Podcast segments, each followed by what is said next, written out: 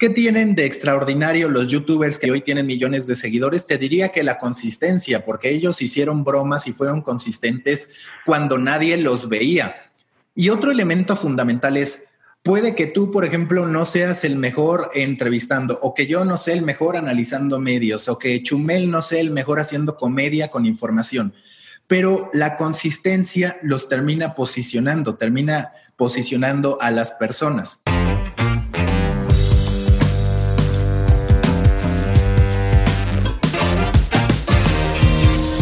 Hola a todos, yo soy Diego Barrazas y bienvenidos a un nuevo episodio de Mentes On School, el programa en el que traigo expertos para enseñarnos lo que normalmente no se aprende en la escuela sobre hacer más dinero, tener más libertad o mejorar tu salud. En este episodio estamos hablando sobre cómo prosperar en la industria de los medios y quién mejor para eso que Mauricio Cabrera. Mauricio, o Maca como lo Miguel lo conoce, es storyteller, escritor, conferencista y analista de nuevos medios. También hace contenido, él creó Juan Fútbol, un medio dedicado a los deportes, y Story Baker. En palabras de Mauricio, un medio de medios donde se crean cuentan, analizan y desarrollan grandes historias a través de podcasts, newsletters, consultorías, pláticas y una comunidad. Así que si quieres saber cómo hacer para tener éxito con tu medio de comunicación o cómo prosperar en esta nueva etapa con tu medio, te recomiendo muchísimo que escuches este episodio y que lo compartas con alguien que podría interesar.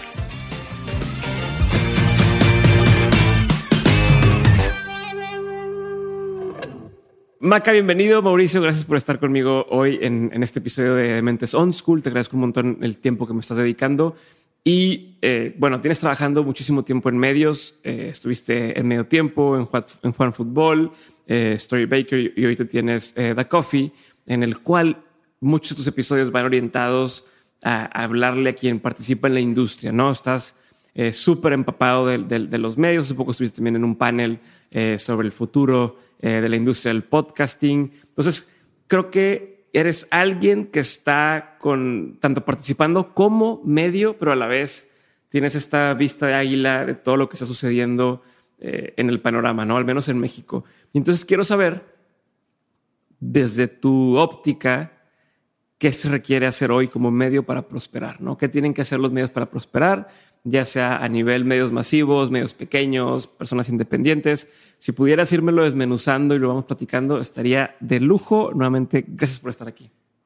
Diego, primero gracias por la invitación. Me encanta estar en Dementes y me encanta lo que has construido con Dementes porque me parece que lo que tú has hecho y lo que varios podcasters han hecho a lo largo del tiempo es lo que hoy necesitan hacer cuando menos los nuevos medios. ¿A qué me refiero con los nuevos medios? Yo identifico distintas generaciones en lo que respecta a cómo consumimos medios. La primera generación fue la que se asombraba con la posibilidad de tener contenido en grandes cantidades. Esa primera generación, digamos que es la que nace con el Internet comercial, cuando empieza a ser novedad que haya galerías. Y te puedo contar que en el momento en que estábamos en medio tiempo, por ahí del 2002, 2003, 2004, había macrogalerías, así les llamábamos y nos sentíamos mucho, por tener galerías de 50, 60 imágenes de cualquier partido. Y tenían muy buen consumo, era una manera de tener páginas macrogalerías, lo presumíamos. Ese también fue el gran momento, el gran boom del minuto a minuto, de estar generando información. Se trataba de tenerlo absolutamente todo y los medios generaban eh, cualquier cantidad de noticias, tenían corresponsales en distintos lugares. Se termina la primera etapa cuando viene el boom de las redes sociales y te diría que en lo particular de Facebook. ¿Por qué? Porque Facebook, como empieza a dar no solamente tanto tráfico, sino también a habilitar alternativas de comercialización de contenido directo en la plataforma, que fue donde fuimos pioneros con mi emprendimiento con Juan Fútbol, entonces muchos de los medios empezamos a contemplar un escenario en el que no iba a servir de mucho el punto com, en el que no se tenía que estar generando texto, en el que no se tenía que estar generando una plataforma propietaria porque podías hacer negocio con Facebook. ¿Cuál fue la falla ahí? Que no comprendimos o no quisimos ver que había un tercero al que le estábamos dando nuestra audiencia, al que le estábamos entregando ese tiempo que la audiencia habitualmente debería pasar con nosotros o con los distintos medios que consumía, se lo estuvimos dando durante mucho tiempo prácticamente gratis a Facebook, que nos consintió primero y después terminó cerrando las llaves para que tú tuvieras que pagar y a veces ya ni pagando se hace tan viral tu contenido porque hay una gran oferta de gente queriendo estar pagando porque se guste su contenido. Y eso fue un trancazote, ¿no? Eso fue un trancazote para muchos que decían, pues estoy invirtiendo lana a, crecer mi página de Facebook, a crecer mi comunidad en Facebook, y de pronto Facebook te dice, ya nada más el 50% de la gente ve tu post, y luego ya nada más el tanto, ya hasta que ya es un porcentaje, un porcentaje diminuto quien ve tu, tu post de forma nativa, aunque le haya dado like a tu página, ¿no? Sí, en ese caso te diría que hay muchos medios que estaban a un paso de cerrar, yo sé cuando menos de dos de los que estuve muy cercano, una venta y cuando se dan cuenta de que el algoritmo puede hundir la propiedad, el valor de la propiedad, terminan retirando la oferta. Y es que es bastante lógico porque durante mucho tiempo te diría que el propio BuzzFeed hoy, pues claramente no tiene la misma percepción ni el mismo valor que antes, porque todos asumían que el valor que tú tenías en Facebook era un valor real y te terminas dando cuenta que no. Y de hecho hay que tener cuidado porque ahora Google también cada vez empieza a cerrar más la llave para generar contenido. Justo acabo de entrevistar para mi podcast a un especialista en SEO y él menciona cómo muchas veces ya aunque hagas un gran trabajo de optimización para buscadores, el primer resultado orgánico sale hasta ocho espacios por debajo de todos los que están pagando por poder generar tráfico. Entonces, así como Facebook nos prestó su audiencia cuando quiso, luego nos empezó a cobrar, Ahora Google está haciendo cada vez más eso, porque si te has dado cuenta, también tú antes buscabas resultado de tal partido y te aparecían crónicas de los distintos medios. Ahora, en cambio, te aparece el resultado directo en Google o incluso un extracto de la información para que tú no tengas que para que tú no tengas que salir de Google. Entonces, ese es otro frenemy que está bastante casado. Y eso abrió la puerta a este tercer momento de medios que se divide en dos o hasta en tres. El primero es el medio masivo. El medio masivo que necesita reestructurarse, que necesita entender dónde está su lugar, es el que la tiene más complicada. ¿Por qué? Porque tiene ya costos instalados, tiene mindsets muy establecidos que va a ser difícil cambiar en el tiempo. Tiene una estructura comercial que todo el tiempo privilegia el servicio del anunciante por encima del del usuario. Después está el segundo medio, que es un medio de nicho, que se conecta también con el potencial tercero, que es la marca independiente de creadores de contenido, que no necesariamente periodistas. Muchos de los podcasters, digamos que como tú, podrían estar en este nicho que generan plataformas de contenido que tal vez su negocio fundamental no es, o sí, depende de cada caso, el contenido, pero que se valen de haber construido una comunidad para poderlo desarrollar. Te digo que en medio está esta parte de nichos que habitualmente son medios pequeños, tal vez no de una persona, sino de dos, tres, cuatro que están construyendo. Y justo estamos entrando a esta etapa donde veo estas tres, que si lo quieres ver en términos sencillos son dos. La marca independiente o el nicho y el medio grande que tiene que reinventarse. Los dos con desafíos diferentes. Yo soy mucho más propenso a creer que todo pasa por la construcción de comunidades más que por seguir atendiendo al anunciante y asumiendo que con eso tú vas a poder hacer un negocio, porque entonces lo que estás haciendo es reventar algo que incluso los medios impresos tenían. Y yo escribí al respecto hace poco, que era, pues tal vez el papel no lo vamos a extrañar mucho. ¿Por qué? Porque es una cuestión natural, hasta ecológica y de conciencia el que desaparezca también de distribución. Pero los procesos sí. Porque tú cuando hacías un periódico, independientemente de la calidad de información que hubiera adentro, sí pensabas en la historia que pudiera atrapar al usuario y que lo llevara no solo a ojearlo, que es lo que hoy hacen los sitios de con que llegue estoy listo. Necesitabas que hubiera una compra, necesitabas que hubiera una inversión por parte del lector y eso de manera natural provocaba que tú te interesaras por cautivar al lector más que un potencial buscador, ¿no?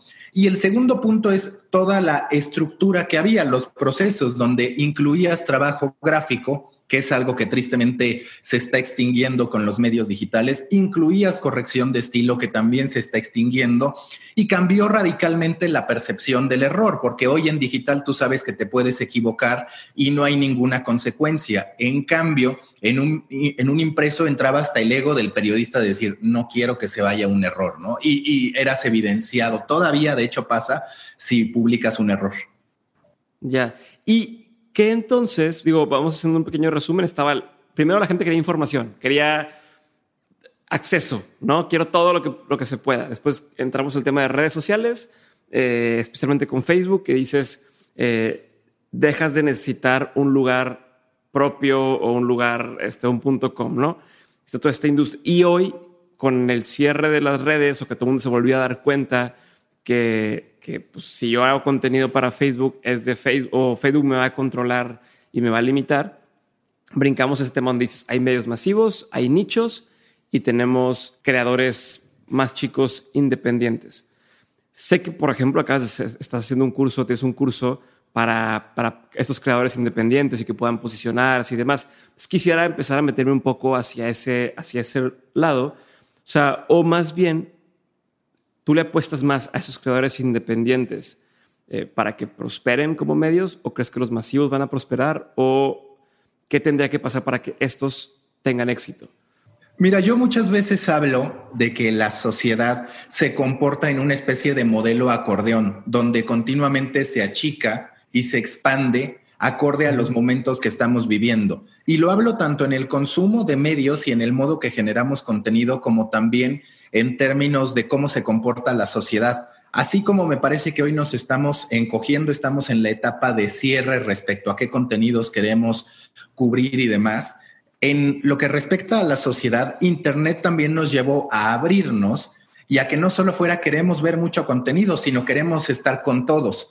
Hoy queda claro que estar con todos, por ejemplo, en Twitter, pues no es tan buena idea porque, en primera, tienes que someter tu opinión al juicio de los demás y ese juicio de los demás muchas veces constituye el que te descalifiquen, el que te insulten, el que te conviertan en trending topic por algo que tú podías decir antes en un círculo de amigos.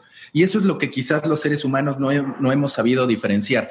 Y en un texto que hice justo hablaba de esa analogía. ¿Qué pasaría si en la vida real tú estás leyendo un periódico de derecha o de izquierda y alguien enfrente en un restaurante llega y te mienta la madre porque piensa distinto a ti y sabe que estás leyendo un contenido que no va con su ideología. Cuando nosotros trasladamos el cómo vivimos en digital a la vida real, nos podemos dar cuenta de lo peligroso que resulta esta idea de todos queremos estar con todos, somos súper incluyentes y demás. Sí hemos de ser incluyentes en la parte de la conciencia, en la parte de decir todos tenemos derecho a un lugar, a un espacio y demás. Pero también hemos de reconocer que históricamente, pues los seres humanos siempre se han concentrado en pequeños grupos y poco a poco, claro, a partir de ciertas circunstancias vas incorporando gente a tu grupo, a tus intereses particulares. Entonces, ¿qué es lo que ocurrió? Que nos comimos esa idea de la información general, de queremos estar con todos y hoy estamos en la etapa de cierre, donde es, a ver, a mí me gusta la plática para motivarme, para aprender disciplinas, para saber de tener éxito en los proyectos, veo de mentes. A mí me gusta el análisis de medios, me gusta el análisis de los contenidos, de los periodistas, de cómo se están moviendo. Entonces sigo a Story Baker y mis distintos productos. Eso es lo que hoy está ocurriendo. ¿Qué creo que después podrá pasar? Que se empiecen a juntar varios nichos en una misma propiedad, en un mismo paraguas. Y estoy seguro que lo mismo va a pasar, por ejemplo, con plataformas de streaming. Ahorita están apareciendo muchas, en algún momento las más grandes prevalecerán, pero incluirán a las otras, que hasta cierto punto Amazon Prime lo tiene, donde tú puedes habilitar también HBO, Stars Play y demás. Entonces, me parece que ese es el punto. Ahora, ¿cuál va a ser más negocio? Depende de la expectativa, porque el medio de nicho siempre va a estar topado, independientemente de que para nosotros como individuos pueda ser atractivo, sumemos a dos, tres personas, el nivel de ingresos de manera natural sería menor al que podemos esperar de un medio como el Universal, de un medio como BuzzFeed y demás. Pero hace poco justo entrevistaba al creador de Cultura Videojuegos, que es un canal de videojuegos, amigo mío y demás, que él hizo un canal en YouTube sobre periodismo de videojuegos, pero muy enfocado en la investigación. Entonces, de pronto hace, por ejemplo, documentales sobre las grandes enfermedades mentales y cómo se han tratado en los videojuegos, cosas más profundas. Hizo un nicho dentro del nicho, por llamarlo de alguna manera. Y él me decía que más allá del negocio, lo que hemos de considerar es dinero feliz contra mucho dinero. Y cada uno de nosotros como creadores hemos de decidir cuál es el dinero que nos hace felices y cuál es el dinero que solo queremos por tener más. Y ese punto es a mí el que me hizo, sobre todo en lo que respecta a periodistas, porque digamos, creadores de contenido hay muchos. Curiosamente a los periodistas muchas veces no se les consideró o ellos mismos no se consideraban creadores de contenido.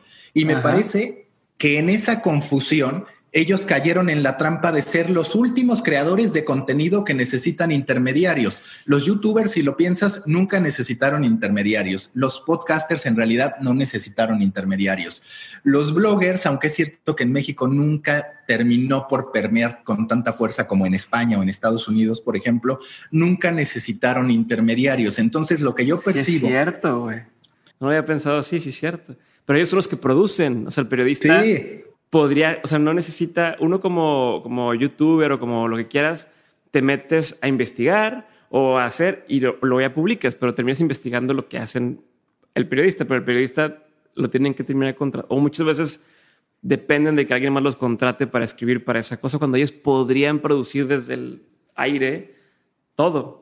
Sí, ese, esa es la gran trampa en la que cayeron los, los periodistas. Nunca se vieron como creadores de contenido, que de hecho si tú lo piensas, el término creador de contenido se ha ido haciendo común a últimas fechas, porque antes sí se hablaba de youtubers, podcasters, en medio se puso el concepto de influencer, que me parece que los influencers para limpiar su imagen y no tener este sentido de superioridad sobre su audiencia, deja de hablarse tanto de influencer para hablar de creador de contenido, que creador de contenido pues podemos ser todos. El tema es que el periodista lo debe entender y cuando el periodista lo entienda, va a terminar poniendo en jaque por fuerza a los grandes medios de comunicación. Hoy ya hay casos del New York Times, del propio BuzzFeed News, donde grandes, de, grandes reporteros anuncian que se van para crear su propia audiencia. Va a ser un negocio más pequeño que el de BuzzFeed News, por supuesto, más pequeño que el del New York Times, pero va a ser dinero feliz para ellos y una audiencia que no va a ser rentada, porque algo que históricamente pasaba es que tú estabas en un trabajo y de repente director editorial, director general, coordinador. Y cuando llegaba el momento de irte de ahí ya fuera por las buenas o por las malas, sentías que estabas abandonado y te diría que es algo que pasa incluso con directivos de grandes empresas que no saben qué hacer una vez que no tienen el apoyo de una gran marca. Claro. Y, eso que dices de dinero feliz, pues como quiera, o sea, a ver, para muchos es mucho más dinero de lo que pudieran haber recibido como empleado en cualquiera de esas empresas. ¿Estamos? O sea, no, los medios de comunicación no se reconocen por tener muy buenos sueldos. Entonces, que tú te arriesgues, entre comillas, a decir, pues voy a empezar, no voy a ser periodista para un medio tal masivo y que me paguen 30 mil pesos, pues lo voy a intentar por mi cuenta y a lo mejor en poco tiempo empiezas a ganar eso y después puedes ganar mucho más. Sí, no vas a ganar o no vas a generar a lo mejor al principio o en mucho tiempo lo mismo que un medio masivo, eh, pero te vas a sacar con la mayoría de lo que ganes. Es que ese, sí, ese punto que dices es medular y yo lo decía con un estudiante. Muchas veces cuando eres estudiante, por ejemplo, mi primer sueldo, que eso fue en 2002, yo todavía estaba en la prepa, estaba por entrar a la universidad y mi primer sueldo, que ni siquiera lo buscaba, simplemente empecé a colaborar con medio tiempo para ser parte del equipo fundador. En algún momento me canso de estar trabajando gratis porque quería dinero, pues más que nada para la peda. La verdad es que era el principal incentivo, era el principal atractivo. Y yo decía, creo que lo que hago está bien. Entonces consigo que me den mi primer sueldo y es de tres mil pesos. Después sube a cinco mil y así ya se va haciendo una escala. Pero cuando tú analizas Muchísimos eh, aspirantes a periodismo o aspirantes a periodistas, estudiantes de periodismo o de comunicación, se la pasan estudiando y cuando terminan la carrera acceden a sueldos de 10 mil, 12 mil, 15 mil pesos, que en efecto, si en esos cuatro años de carrera hubieran ido construyendo su audiencia, con toda certeza estarían ganando más de 15 mil pesos al mes y con una audiencia que es suya. Es ahí donde sí veo que se compromete por completo la estructura de los grandes medios, es algo que ya está pasando en Estados Unidos, todavía con grandes diferencias, que puede ayudar uno a tu realización como persona, porque otra gran diferencia, digamos, si le vendieras tu alma al diablo por muchísimo dinero, algunas personas podrían decir que eso está bien y es válido. Pero ni siquiera aquí no te pagan mucho y por otro lado, la calidad del contenido que te piden. Sí, y la calidad del contenido que se genera es basura porque lo que estás buscando es que los buscadores jalen o impactar en redes sociales. No hay ningún elemento hoy que pase por la convicción, el confort, el profesionalismo, la calidad, lo que tú quieras, que valide el que estés en un medio de comunicación. En México hay algunos casos, pero muy, muy, muy puntuales, que podríamos decir son en verdad algo aspiracional. Y aunque sean algo aspiracional, el que tú construyas tu marca independiente no significa que no puedas en algún momento aliarte con ellos para hacer algo, pero dejan de ser tus jefes para convertirlos en clientes.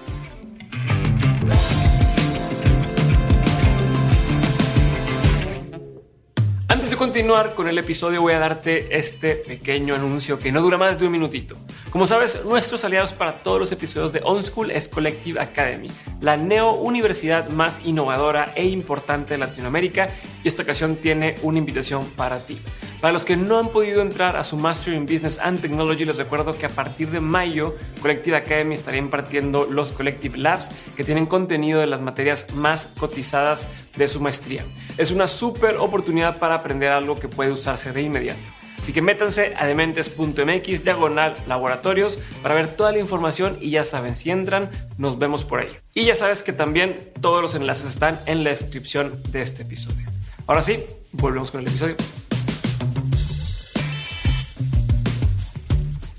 ahorita quiero que hablemos de algunas formas en las que puedo empezar a generar esta, esta, esta marca o este, este propio medio, pero antes de eso, eh, ahorita que mencionabas lo de, hacer contenido basura, estábamos el otro día en un grupo de WhatsApp, ya es que se, se, se empezó a armar un poquito la polémica sobre que si las grandes medios deben fomentar el contenido, entre comillas, chatarra o no, o quién es responsable de, la responsabilidad está en quien lo consume o quien lo produce o quien lo premia y lo pone en la plataforma. O sea, estaba toda esta discusión, ¿no? ¿Tú qué crees que deba de, o, cuál es el deber ser o qué debe, debería ser? Porque también sé que hay muchos creadores que dicen, es que cómo le dan tiempo a esa persona o cómo esa persona se hizo famosa, ¿no? Don't, make stupid people famous. Y, yo estoy haciendo este contenido que es arte o que es, ¿no? Ya sabes, cada quien se echa sus propias puñetas mentales. Eh, es súper educacional y no me dan el espacio. Eh, ¿Ahí cuál, qué está mal? O, ¿O, qué debería estar bien? O, yo, yo, lo que te digo es que cuando tú eres un creador independiente, y la verdad es que yo estoy ahorita en ese punto en que ya me considero un creador independiente, Storybaker empezó siendo un side project y poco a poco se ha convertido en agencia, en generadora de contenido, en este medio de medios que me ha gustado construir porque tengo el podcast, el newsletter y demás. Y también he estado del otro lado como medio de comunicación y también en medios corporativos, tanto independientes como corporativos. Y lo que te diría es que hay que entender que al final todo depende de tu modelo de negocio y de la audiencia en la que estés pensando. Me parece que uno de los problemas que tenemos en Internet es que todo lo queremos meter en el mismo vaso, en el mismo espacio. Y cuando tú haces eso, sin duda terminas cayendo en errores de apreciación que no le dan el justo valor a las cosas. Lo ideal, por ejemplo, sería que incluso en términos publicitarios te encontraras con marcas y agencias de medios que de por sí son un cáncer por todo el tema de rebate y demás, que tuvieran la conciencia y la madurez para entender cuando se trata de un medio de propuesta, de un medio que tiene un propósito, que de un medio que lo que busca es cantidad para poder simple y sencillamente vender pero ese juicio no se está dando. Entonces, lo que me parece que se tiene que hacer es desmarcarte de las plataformas y del modo en que otros lo hacen para que quede claro que tú eres algo distinto. En términos de creador de contenido independiente, me parece que lo más positivo es que al final tú lo que buscas es monetizar tu audiencia. Tu audiencia es la que te va a respaldar o no en lo que tú quieras hacer. Y en ese sentido, no dependes ya de los juicios de terceros, sino directo de tu audiencia. Es una negociación y es una relación en la que no se mete nadie más. Es como estar con tu novia, son tú y ella. No se mete el papá, los tíos, no depende nadie más. Y ese factor creo que es muy relevante. También es cierto que nunca vamos a perder el sentido de frustración ante lo que podemos ver, pero que refleja lo que es el país. ¿Por qué? Porque el tema de los podcasters y de cuando lleguen todos los de Televisa, que de hecho ya pasa un poco cuando dices Marta de baile también de lo más escuchado en radio, pues ni siquiera ha hecho en realidad un podcast como tal, al menos detrás de, su show, pero tiene ese alcance y hay que reconocerlo. Sí sería deseable que las marcas evolucionaran, me parece que... Y Marta de Baile ha hecho, ha hecho muchas cosas durante mucho tiempo y, y pues está ahí porque está ahí. ¿No? O sea. Ella, por ejemplo, es un, es un gran referente de marca personal y de diversificación. Totalmente. Ella tiene ese gran mérito. Que nos guste verlo ahí por, en esencia, un programa de radio, pues es natural que no, pero yo siempre intento aprender de la gente, aunque no me guste su estilo, y ese es el punto medular. ¿Qué tienen de extraordinario los youtubers que hacen comedia y hoy tienen millones de seguidores? Te diría que la consistencia, porque ellos hicieron bromas y fueron consistentes cuando nadie los veía. Y otro elemento fundamental es, puede que tú, por ejemplo, no seas el mejor entrevistando, o que yo no sea el mejor analizando medios, o que Chumel no sea el mejor haciendo comedia con información pero la consistencia los termina posicionando, termina posicionando a las personas. No el más calificado termina siendo el mejor, porque si no estaríamos hablando de pura gente con doctorado que te da clases de eh, e-commerce, que te da clases de marketing o de medios, y esa parte no la queremos entender muchas veces. Es lo que decía yo el otro día con, con, con Joe Rogan. Joe Rogan no es reconocido por ser un gran comediante, ni por ser un gran... creo que a cierto punto en todo su carrera ha sido más o menos mediocre, por, por decirlo de alguna forma. O sea, no es, ah, no mames, su stand-up se mamó, este tal. O sea, no, no es como, como otros, como un Dave eh, Chappelle, que, que pues este güey, todo mundo o mucha gente lo, lo, lo, reconoce. Sin embargo, ha tenido la, la virtud de estar ahí y estar ahí y lleva 11 años con su podcast y hoy, lo, hoy que, que venda a, a, a Spotify que yo creo que fue en más de 100 millones, no creo que haya sido nada más en eso, se le reconoce. Y esto es la consistencia de la que hablas, de, de, un tipo que se ha mantenido constante en su forma de hacer las cosas durante mucho tiempo y, y va a estar, que no podemos esperar que si empecé mi podcast hace un año, hoy sea el podcast más escuchado y que no le vengan a ganar gente que ya tiene una audiencia establecida de más tiempo y demás. Y también, digo, a lo mejor, no quiero que usted esté de acuerdo conmigo, no, creo que muchos creemos que somos mejor de lo que realmente somos. ¿No? Como tenemos este tema de ego, de decir, no, es que ¿por qué ven podcast de comedia si, si no están recibiendo información? Y no, se vuelve como en este, como en este, mm, el, Twitter de, es de mamador, ¿no? De, decir, este, ¿por qué no ven más consumo de calidad? Cuando, pues, no, no sabes, o sea, digo, no sé qué opinas tú, pero a mí se me hace también hacer un juicio sin, sin saber eh, y, querer decir que lo tuyo es lo mejor que tiene que consumir la gente. No, totalmente. Y por ejemplo, alguna vez platicaba con gente de BuzzFeed respecto a por qué en otros países todo el tema del calentamiento global es relevante y demás. Y ellos lo que mencionan es que en México, pues sí es relevante el calentamiento global, pero la gente no tiene la cabeza, no tiene el tiempo, sus prioridades están en otro lado, de supervivencia personal más que de todo un planeta. Y entonces las prioridades van cambiando y eso tenemos que reconocer.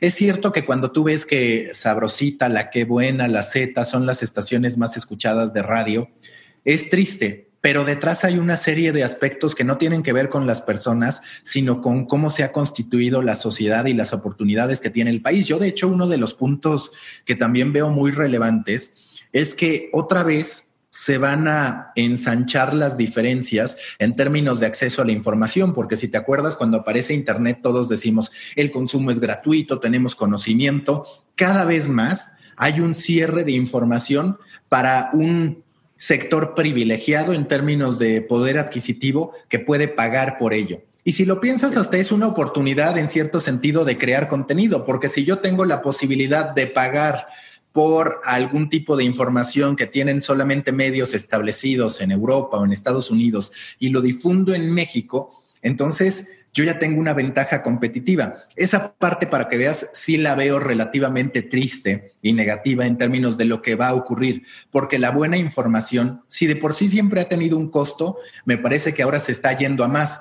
Es curioso porque decíamos, Internet es gratis, pero con todas las suscripciones que ahora tenemos que pagar, puede que terminemos pagando más por información que antes. Y a eso súmale todo el entretenimiento en, el que estamos invirtiendo. Ya. ¿Cómo le hace, antes de irme a lo, que te decía de, cómo hacerle para, generar este medio o generar este, este, esta presencia como, periodista, pero antes de eso, ¿cómo evitas que, por ejemplo, Storybaker o, o, o, quien sea que dices esta marca que va generando más y más y más, se convierta en este medio del que estamos, entre comillas, huyendo? ¿No? O sea, ¿cómo lo haces para que no se repita la historia? Y te conviertes en el medio tiempo de, la información este, o del análisis de, medios. Ahí me parece que va mucho por la capacidad de tú mantener la mayoría y también la ambición en términos de construir un gran producto. Porque, por ejemplo, Instagram, Instagram defendió todo lo que pudo su calidad, su esencia. En algún momento le prometen independencia en Facebook. Sin embargo, cuando se empieza a oponer Instagram a las medidas publicitarias de Facebook. Y cuando también empieza hasta cierto punto a opacar a Facebook, Facebook llega y le dice, ¿sabes qué? Esto no va. Y entonces se terminan yendo los fundadores de Instagram. A ese respecto les recomiendo mucho un libro, se llama No Filter, que cuenta la historia de Instagram. Y la verdad es que sí es doloroso cómo termina transformándose Instagram.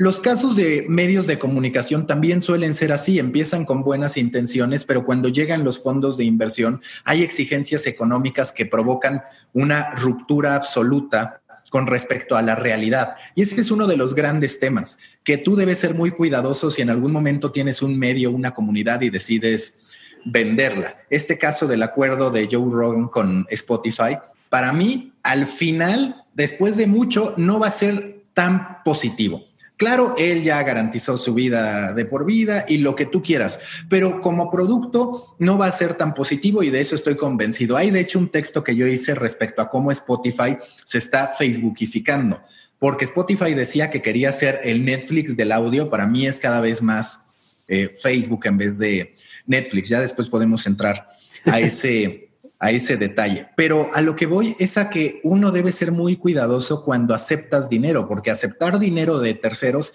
es también, si no pones las reglas claras, estar cayendo en una venta de tu alma al diablo. Y lo que creo que es muy importante es entender que un buen negocio es aquel que te genera más de lo que tú estás invirtiendo. Y si estás contento con eso, pues entonces lo puedes sobrellevar y crecer bajo la naturaleza de tu producto. Pero Justo acabamos de terminar porque colapsó esa época de grandes fondos de inversión metiendo millones de dólares en medios que acabaron varios de ellos siendo rematados. El caso más sonoro es el de Mike, Mic, M-I-C, en el, en el que pues, se termina vendiendo, rematando en 5 millones de dólares, cuando tenía cualquier cantidad de inversiones, había estado valuado en 100 millones de dólares y demás. Entonces, sí es un tema muy peligroso. De hecho, hablando incluso de creadoras independientes, yo no sé si tú conozcas The Skim, pero The Skim es un newsletter que hacen dos chavas que se cansaron de ser godines en NBC, empiezan a hacer este boletín con la idea de informar a la gente por espacio de cinco minutos con lo que necesitaban saber, necesitaban saber, en particular mujeres millennials. Les va muy bien, hacen su libro. Si te das cuenta, ahí también hay otra de las tendencias, que es ellas hacen su libro y organizan presentaciones de su libro, pero eso que antes era un ejercicio de marketing, que es, pues voy a presentar mi libro y ojalá Dios quiera casi, casi que venga toda la gente posible, cobran por acudir a la presentación del libro y hasta por casi, casi tomarse una copa de vino con ellas. Entonces, hasta ahí todo iba bien, pero en algún punto levantan 30 millones de dólares y qué es lo que hoy está ocurriendo? No están cumpliendo las expectativas que tenía el fondo de inversión, tienen que despedir a gente ante la pandemia del coronavirus, no supieron o no quisieron respetar la esencia de su producto y de su propia comunidad para transformarlo. En el otro extremo está, por ejemplo, Stratechery, que él era un trabajador de Microsoft que dice, yo tengo tres pasiones, tecnología, producto y medios. Y a partir de que he estado en Microsoft, tengo muchos insights que puedo ofrecer una vez que me salga. Entonces, él lo que hace es realiza un texto semanal gratuito y tres de cobro. Termina generando una gran comunidad a la que le cobra 10 dólares al mes o 100 dólares al año, es decir, hay un pequeño descuento en la cuota anual. Y se le han acercado fondos de inversión y otros medios para invertir y él dice, no, porque yo ya tengo mi audiencia y esta audiencia la puedo crecer cuanto yo quiera, teniendo todavía la autoridad de decir qué es lo que va y qué es lo que no. Entonces, me parece que si algo hemos de entender es que se trata de encontrar ese dinero feliz o ese negocio feliz que nosotros podemos crecer. Y habrá además muchísimas avenidas para nosotros seguir generando negocio con lo que tenemos. No, no significa que esté topado o que seas mediocre, simple y sencillamente a tus tiempos, no a los de otros. Ya, que sí, que todo el problema está en cuando quieres acelerarlo demasiado o más de lo que tendría que ser. Eh, ¿Cómo le hago como creador independiente para que me descubran, para iniciar mi carrera de esa forma y para crecer? Mira, a mí lo que me parece es que durante mucho tiempo los creadores de contenido, si lo quieres ver más hacia la industria de periodistas, y de hecho muchos lo atienden pero no lo saben en la teoría, ignoraron el funnel tradicional de marketing, porque lo que tú tienes que hacer como un creador independiente es hasta cierto punto esa misma estrategia. ¿Cómo hago que se fijen en mí? ¿Cómo hago que me descubran? ¿Cómo hago que me consideren? ¿Y cómo hago que se produzca una conversión? A mí siempre me gustó una analogía que leí en algún texto sobre tendencias de medios, que hablaba de la gran eh, del gran absurdo, de la gran incongruencia que representaba que los medios en la primera visita que haces a un sitio te pidieran que te casaras con ellos. Es de suscríbete o paga por esta suscripción cuando ni siquiera tienes una relación con ese medio. Es como salir con una chava en Tinder y esa misma noche decirle que si se casa contigo. ¿Qué pasa? Y por lo general terminan bloqueados los que hacen eso o las que hacen eso. Eso terminó ocurriendo con los creadores de contenido. Entonces, yo lo que percibo es que se trata de generar un esfuerzo consistente en el que tú acudas a esta audiencia mínima viable de la que habla Seth Godin. ¿Qué significa? Seth Godin lo que dice es, ten al número de personas que necesites para que tú estés en tu punto de equilibrio, para que puedas sustentar ese negocio. Y a partir de eso construye. Yo, por ejemplo, como inicié Storybaker fue con mi newsletter, que lo hice todavía estando en Juan Fútbol como director y que además eh, digamos, emprendí con ese medio. Y la estrategia que seguí fue escribirle a 100 personas que habían impactado en mi trayectoria. Entonces les dije, oigan, estoy iniciando este side project a ti porque me ayudaste en tal, a ti porque me ayudaste en tal. Me gustaría tenerlos como miembros fundadores, por así decirlo, como suscriptores fundadores. Y ese fue mi punto de partida. Y muchas veces la primera tentación en la que caemos es en meter audiencia artificial. ¿A qué me refiero con audiencia artificial? pues le meto a Facebook, a Twitter, a Instagram, Facebook e Instagram en lo particular, para ver qué gente llega. Y puede que no te llegue audiencia de calidad. Entonces no vas construyendo desde lo que debes, que es el conocimiento de tus usuarios. El propio Seth Godin tiene un término que se llama First Ten, primero 10, que dice, Tú concéntrate en esas 10 personas que conoces, que sabes que comparten tus puntos de vista, una industria y demás. Y ya que los tienes a ellos y que tú les muestras tu producto inicial, si ellos no ven valor, es mejor que cambies de idea, porque si alguien cercano a ti, que está en la misma industria, que sabe posiblemente nivel parecido a ti. No se interesa, no se van a interesar los demás. Y si les interesa, en cambio, ellos lo van a empezar a, compartir con otros. Ese sentido comunitario es el que se ha ido generando con los podcasters, digamos, como tú, que llevas años haciéndolo y en algún momento explota, pero tuviste que aguantar ese momento en que es una bola de nieve pequeña, pequeña, pequeña, hasta que poco a poco se va convirtiendo en una avalancha. Y lo que ocurre es que muchas veces no queremos pasar por ese costo de ver la bola de nieve pequeña que nos lleva a preguntarnos por qué lo hacemos y demás. Buenísimo. Me encanta, Maca, lo que me estás compartiendo. Vamos a dejarla hasta aquí por hoy.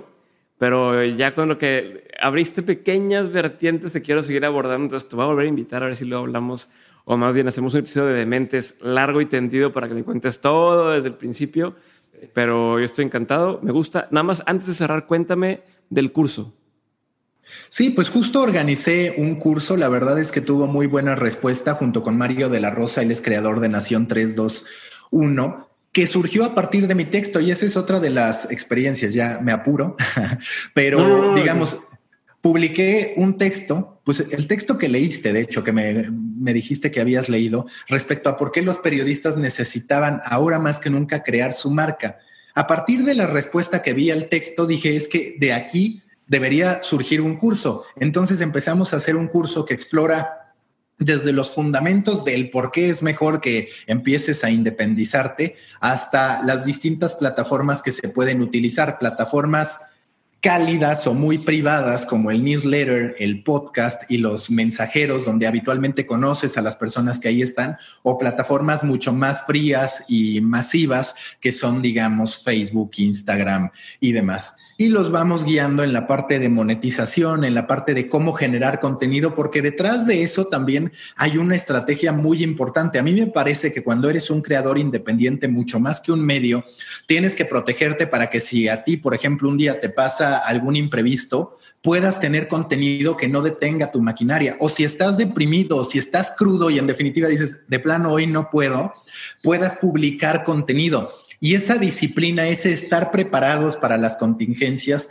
es bastante sencillo que nos falle cuando somos personas eh, independientes en términos creativos, laborales, profesionales. Entonces, sobre todo eso va el curso. Ahorita ya vamos a la mitad, estamos viendo lanzar una segunda parte y también mucho meternos en la parte de cómo los periodistas pueden crear sus medios independientes, porque este lo fundamentamos en marca personal, que es Tú puedes crear tu medio, pero también puedes, digamos, simplemente fortalecer tu marca para ser más atractivo en el trabajo en el que estás y poder eh, mostrarle al mundo las capacidades que tienes. la construcción de medios pasa por más procesos, digamos.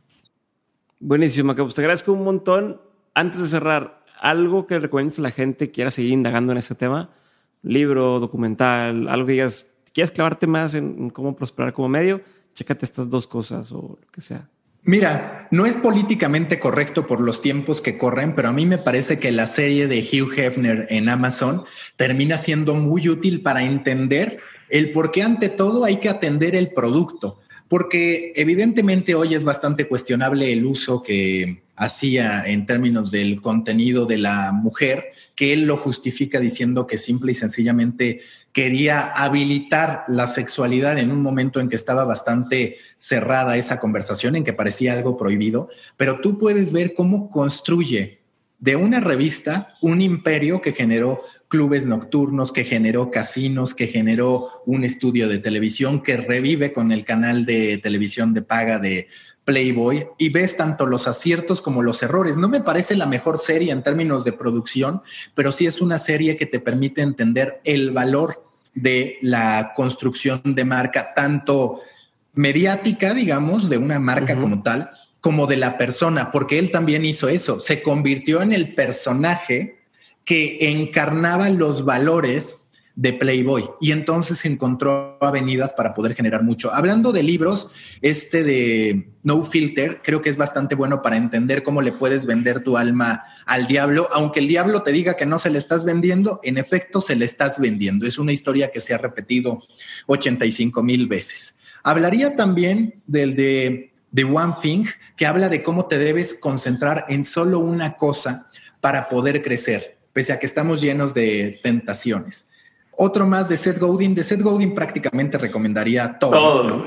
Pero Tribes, We Need You to Lead Us, también es muy importante de cómo construyes una, una comunidad. Yo hablaría fundamentalmente de ellos y sin duda pueden ser un gran punto de partida para que cualquiera se motive, pero al final creo que ver historias como las de los podcasters que llevan años posicionándose o los que dan el salto al vacío y deciden lo voy a hacer, pues es el ejemplo más claro de que se puede lograr. Lo único es estar dispuesto al sacrificio que va a representar por unos cuantos meses o por un año, pero los incentivos llegan relativamente rápido también. Listo, Mauricio, muchísimas gracias. Gracias por haber estado en, en este episodio. Te mando un abrazote y nos vemos pronto. Listo, gracias, Diego.